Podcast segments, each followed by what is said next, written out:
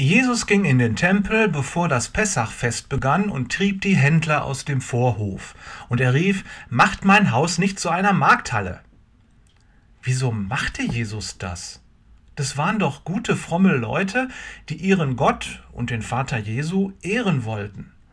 Sie brachten Opfer und bemühten sich, alles richtig zu machen, um Gott zu ehren. Sie sehnten sich danach, von Gott gesegnet zu werden. Da ist doch nichts gegen einzuwenden, eigentlich. Der Fehler war, dass der Gottesdienst im Laufe der Zeit zu einem Handel verkommen war.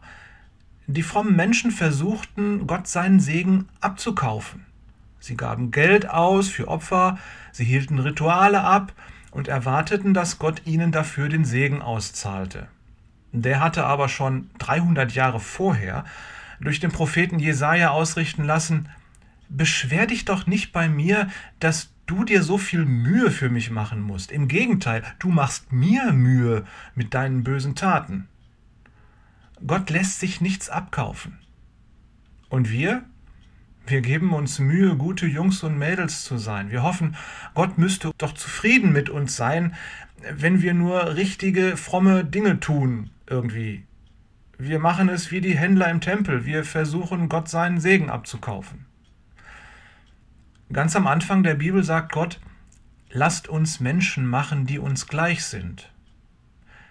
Du und ich, wir sind von Gott als sein Ebenbild geschaffen. Und er wohnt so gerne in unserer Seele, wie er gerne im Tempel in Jerusalem wohnen wollte. Er möchte ganz alleine darin wohnen.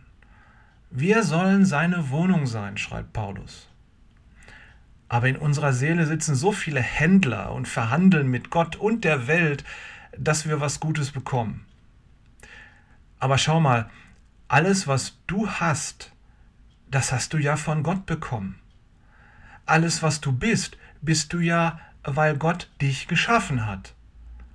Was könnten wir also Gott im Handel anbieten, was nicht sowieso schon seins ist? Nichts. Du kannst nicht mit Gott Handel treiben.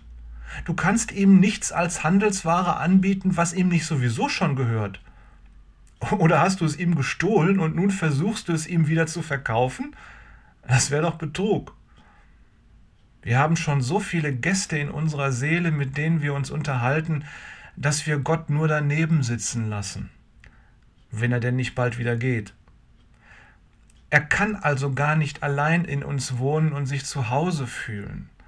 Wenn du Gottes Reden hören willst, musst du die Händler aus deiner Seele rauswerfen. Alles, was du brauchst, das ist sein Geschenk an dich.